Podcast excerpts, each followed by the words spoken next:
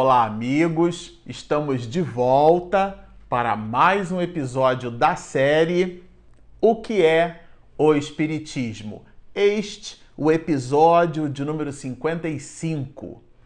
Bom, para você que está nos acompanhando no canal, nós vamos, com este episódio, continuar o diálogo de Allan Kardec com o padre vamos no episódio seguinte encerrar este bloco que corresponde à primeira parte desta obra. Allan Kardec dividiu-a em três partes. A segunda parte nós estudaremos as noções preliminares de doutrina espírita, muito embora né, na dinâmica deste diálogo, Allan Kardec já sorteou, já salpicou, né? já nos brindou com várias informações a respeito do Espiritismo primeiro.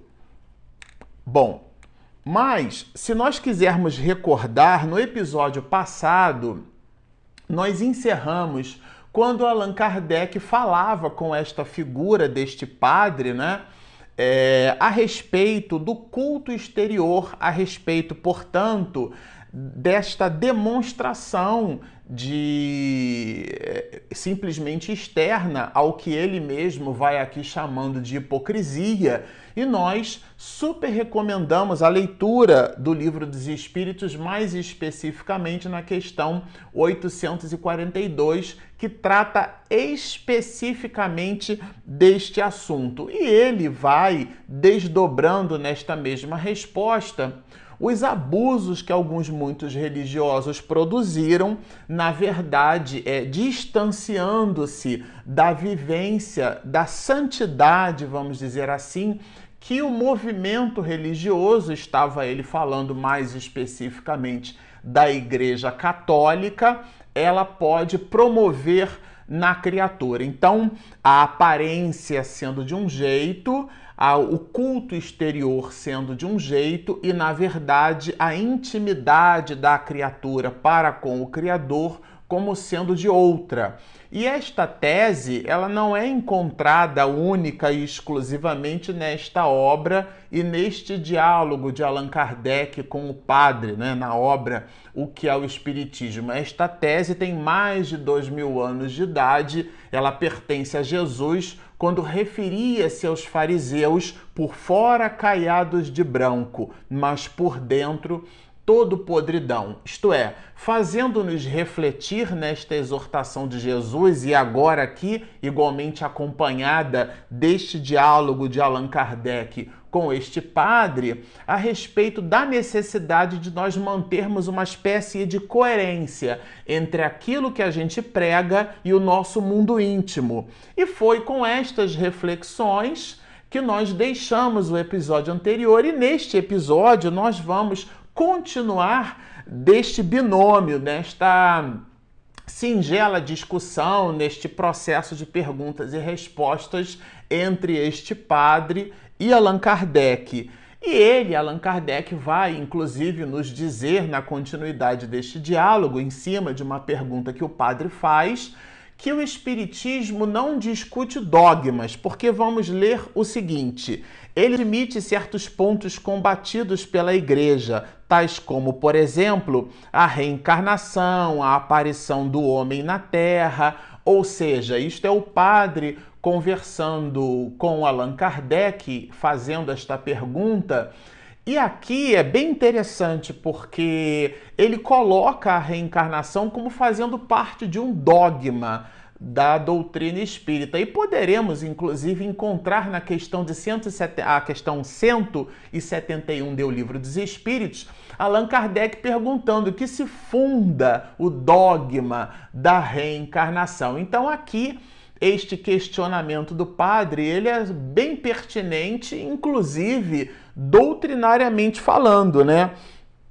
A resposta de Allan Kardec é igualmente brilhante, porque ele vai nos dizer que a doutrina espírita tem por princípio a ação no bem, tem por princípio a prática da caridade. Eu achei isso surpreendente. Ao passo em que nós poderíamos pensar que um dos dogmas da doutrina espírita seria a reencarnação, costumamos dizer que a palavra mais importante na doutrina espírita não é a reencarnação, é a palavra caridade. Chama-se caridade. E é justamente o que Allan Kardec traz à baila quando nos diz assim: olha, um grande princípio domina todos, a prática do bem. Está ele falando aqui única e exclusivamente da prática do bem. Está falando Allan Kardec, o professor de Lyon, da caridade, deste exercício, isto é, na verdade, o entendimento da reencarnação, qual seja o da multiplicidade das é, vidas, o da multiplicidade das existências num corpo de carne, é o desdobramento, o entendimento decorrente desta multiplicidade, ela é de cunho moral e ela nos convida ao exercício do melhoramento da criatura humana, ou seja, olharmos para o passado, qual seja esse passado, o dia anterior, inclusive, e comparando-o com o presente, percebermos que somos hoje melhores do que fomos ontem e plotarmos nas atitudes do hoje um homem no futuro melhor do que o é agora. Este é o princípio que medra do entendimento da reencarnação. Ou seja, a doutrina espírita não representa postulados teóricos para que nós efetivamente entendamos em que questão está. Ah, está na questão de número tal, está no Evangelho no capítulo tal, na Gênesis está escrito desse, desse jeito, ou na obra O Céu e o Inferno, e a gente fica destilando o nosso conhecimento teórico a respeito de doutrina espírita. Allan Kardec aqui vai nos convidar nesta resposta ao Padre ao exercício do entendimento como resultado efetivo, que é a prática do bem. E continua o mestre de Lyon. Credes que o mundo foi todo, né? Todo foi criado em seis vezes 24 horas, mas, apesar disso, a Terra nos apresenta a prova do contrário. Porque ele fala, na verdade, aqui que a crença é, simplesmente nas coisas conforme a igreja nos coloca, é a, que as escrituras é, elas nos apresentam, é essa crença ela é o resultado do entendimento desta mesma letra. E ele, Allan Kardec, vai inclusive desdobrar neste diálogo a percepção de que há ali uma relação metafórica não é uma relação absoluta, sobretudo quando vai colocar assim: crede, pois, em tudo que vos aprouver, mesmo na existência do diabo, se tal crença vos puder tornar bom. Ou seja, não é aquilo que nós dissemos acreditar, não é a bandeira que nós efetivamente é, flamulamos, é o o exercício, é a atitude do religioso em coerência com a religião que ele esposa. Porque de verdade, de verdade, a modificação, é, a posição dos astros não modifica, não gera a modificação da própria movimentação desses mesmos astros. Desejamos com isso dizer que o fato de acreditarmos desta ou daquela maneira não modificaria a essência destas mesmas coisas. E é este o raciocínio que Allan Kardec considera. Mas mais do que isso, vai nos dizer o mestre de Lyon que a a cereja do bolo, né? A pedra angular desta linha de raciocínio está super concentrada no comportamento destes mesmos cristãos. E fala que ele, inclusive, no desdobramento deste diálogo, algo o que eu considerei bem interessante. Ele fala de, é, uma espécie de fogo moral, porque a crença nas penas eternas, na, na na, no fogo eterno da criatura que, por exemplo, é, não estaria vinculada ao exercício dos dogmas da igreja, ela então estaria condenada a um suplício eterno, a uma eternidade queimando nas fornalhas do diabólico, do demoníaco, um pouco daquilo que nós herdamos do paganismo, né? essas figuras é, bem mitológicas, e nós é, emprestando-as para o conjunto de crenças e valores nesses quesitos associamos a um Deus punitivo, a um Deus criativo, e é deste fogo moral que vai nos dizer Allan Kardec quando escreve o seguinte: o fogo que ali se consome é o fogo moral, símbolo das maiores dores. Porque ele, Allan Kardec, vai dizer que a criatura, com igualmente inferior, é, ela, o que Deus busca de nós seria o arrependimento. E esse arrependimento, nas criaturas já imoladas, já é, inclinadas ao bem, este arrependimento, vamos dizer, duraria assim como cinco minutos, dez minutos, como alguém que identifica um filho fazendo um castigo, uma coisa qualquer, e a gente coloca assim: ah, vou, vou botar você ali no cantinho da reflexão. Quem já não teve um filho e já não usou dessa, dessa didática, né? uma, uma cadeirinha num canto, fica ali um pouquinho pensando no que é que você fez. Bom, é mais ou menos assim, é com esta analogia que raciocinou o codificador é, aquela criança, no exemplo, pode ficar cinco minutos. Se o seu filho é um pouco mais rebelde, pode ficar meia hora. Se ele for mais rebelde ainda, ele ficará uma hora. Extrapolando isso na proporção das nossas existências, este arrependimento poderá levar, por exemplo, 20 anos, 30 anos, 80 anos, 100 anos. Há espíritos que é, possuem a condição de arrepender-se após 200 anos, 300 anos. Temos um episódio, né, um, toda uma série da obra Nos Bastidores da Obsessão, e nós vamos encontrar espíritos que levaram séculos para se arrepender. Estes séculos, a depender da condição, da percepção mesma deste espírito, pode é, ser por ele entendida, portanto percebida, como sendo uma eternidade.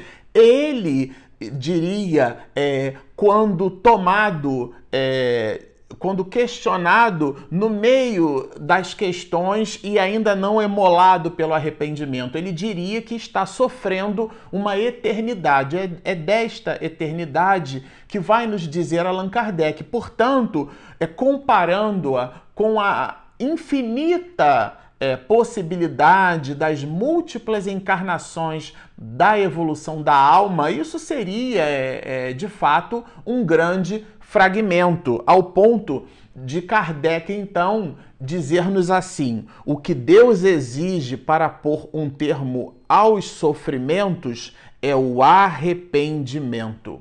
Ou seja, o que Deus espera de nós é que aprendamos então as relações não são exatamente relações punitivas, ao Deus que pune, o Deus mau. Não. Essas são relações é, mitológicas e ao mesmo tempo metafóricas. Deus é amor, vai nos dizer João. Então, a expressão máxima de amor que nós conhecemos por sobre a face da terra é Jesus. E Jesus fez questão de dizer que ele veio enviado por Deus. Portanto, esta expressão máxima que encontramos é, e que dividiu o calendário da humanidade entre antes e depois dele, Jesus por sobre a face da terra, é nada mais, nada menos que laivos, é, pródromos, é, daquilo que o máximo que poderíamos conceber e, portanto, divisar do amor de Deus. Foi Jesus que emolou-se, inclusive, numa cruz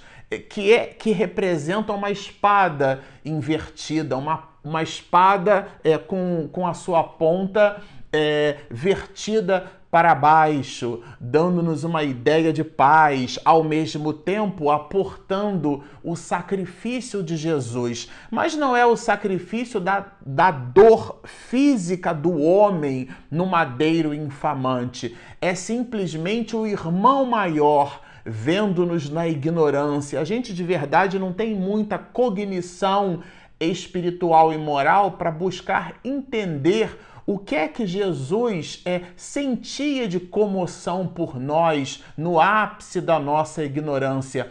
Ele que nos veio falar das bênçãos e das maravilhas, deu-nos o sermão da montanha, um verdadeiro tratado de luz e de paz, e nós então libertamos um ladrão, é, soltamos aquilo que tínhamos. É, de mais imundo dentro das nossas possibilidades espirituais, em detrimento do anjo que buscava falar em cada alma. Aquilo é um símbolo. Não devamos imaginar e nem ao mesmo tempo ler, portanto, entender e conceber o Evangelho de Jesus sem essa visão simbólica, sem estas relações metafóricas. E é dentro deste diálogo que, o padre, né?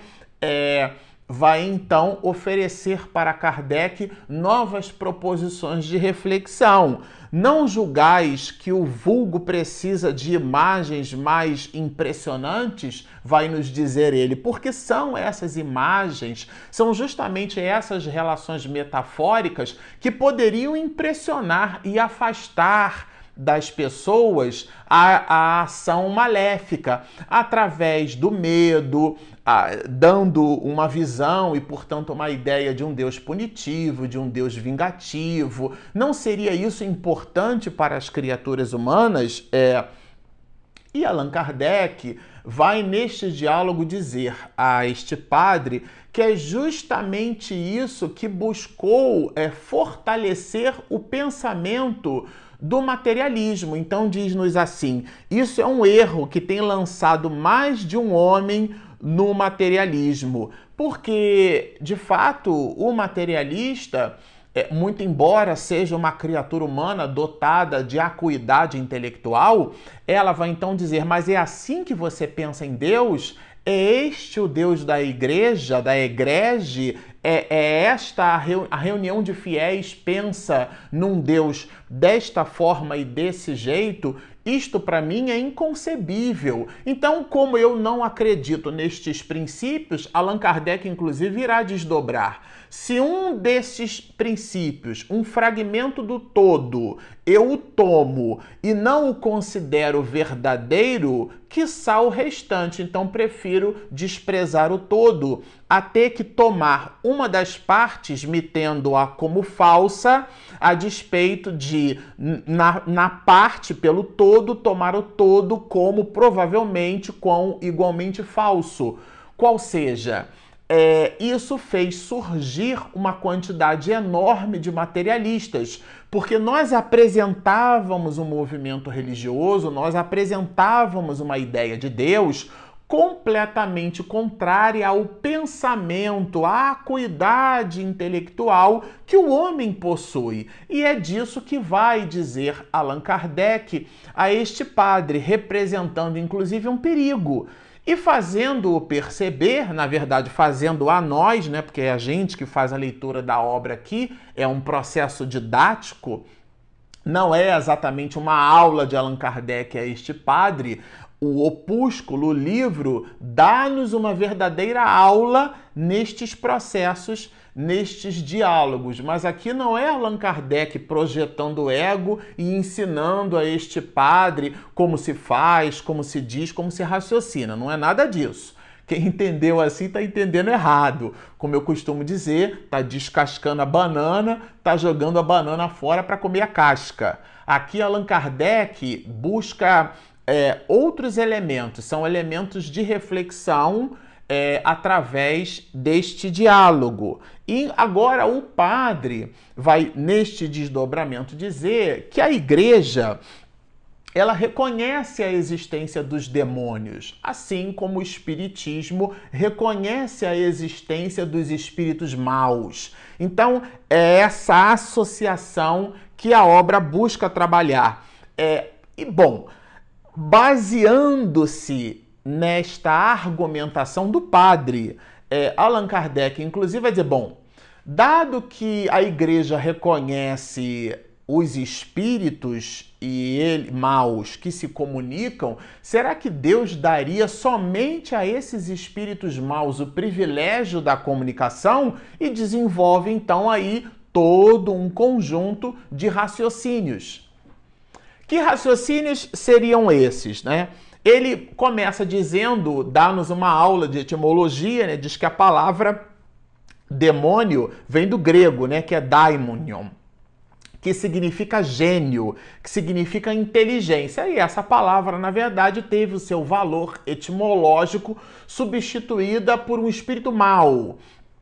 Bom, se os espíritos maus podem se comunicar, o soberano justo e bom não daria aos espíritos bons, dado que os espíritos maus se comunicam, não daria a esses bons igualmente o direito de comunicar-se então, os espíritos superiores na doutrina espírita vão nos ensinar que se a mensagem fala do bem, ela provém de um espírito bom. Logo, é, João vai nos dizer: é necessário saber se o espírito vem de Deus. Então, a mensagem que é vertida do alto, ela deve ser por nós analisada, mas ela vem do alto e se traduz-se como sendo do alto pelo seu teor, pelo seu conteúdo. E Allan Kardec vai nos dizer assim: quando nele se combate o mal, qualquer que seja o aspecto sobre que se mostre, será racional crer que o espírito maligno assim proceda? Ou seja, se, é, se a mensagem é boa, se ela fala de coisas boas, se ela fala de coisas salutares, seria por nós. É, entendida como vertendo é, de um espírito mau. Agora, aqui Allan Kardec é, é, abre espaço no diálogo para que o padre, então, é, incite novas proposições, e uma delas é o fato de que Moisés proibiu a comunicação com os mortos. Bom, é, ele introduz inclusive assim: Peço-vos perdão, isso é Allan Kardec dizendo, mas essa proibição não se encontra em parte alguma do Evangelho, ela se acha somente na lei mosaica. E dá-nos uma aula, Allan Kardec, neste mistério.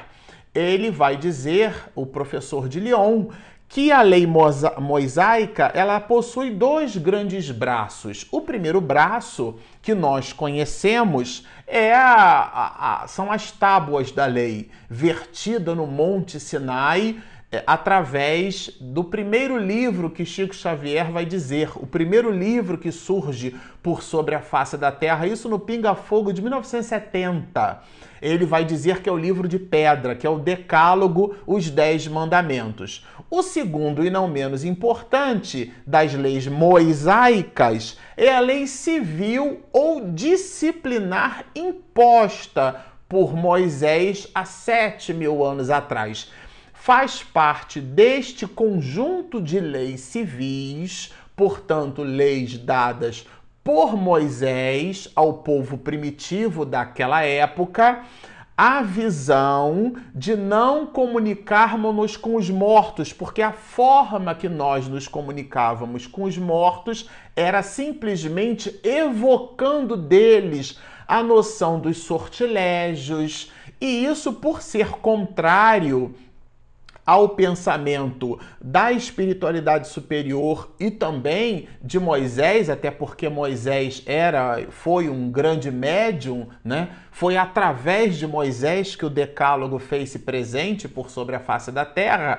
Ele entendendo que esses mecanismos eram mecanismos ruins, ele resolveu proibir estes mesmos processos. E essa proibição, ela na verdade fala da lei civil ou uma lei disciplinar e não tem nada a ver com o Decálogo e, e muito menos com o Evangelho, com os ensinamentos trazidos por Jesus. Então, nem todas as leis de Moisés, e Allan Kardec continua desdobrando, são igualmente aceitas pela igreja, como, por exemplo, olho por olho, dente por dente. Allan Kardec vai desdobrar para este padre que se Moisés fez a proibição da comunicação com os mortos e esta proibição é um braço da sua lei civil, ainda assim, nem na sua completude ela é esposada pela igreja,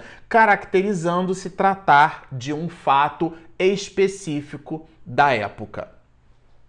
Bom, como vocês observam, trata-se de um conteúdo maravilhoso, mas nós vamos ficando por aqui, desejando que vocês permaneçam conosco. Se você ainda não se inscreveu, inscreva-se no nosso canal Marcelo Shoa Oficial e baixem o nosso app disponível gratuitamente na Apple Store e na Google Play. Então fica o convite. Baixem o nosso app, inscrevam-se no nosso canal, sigam-nos e muita paz.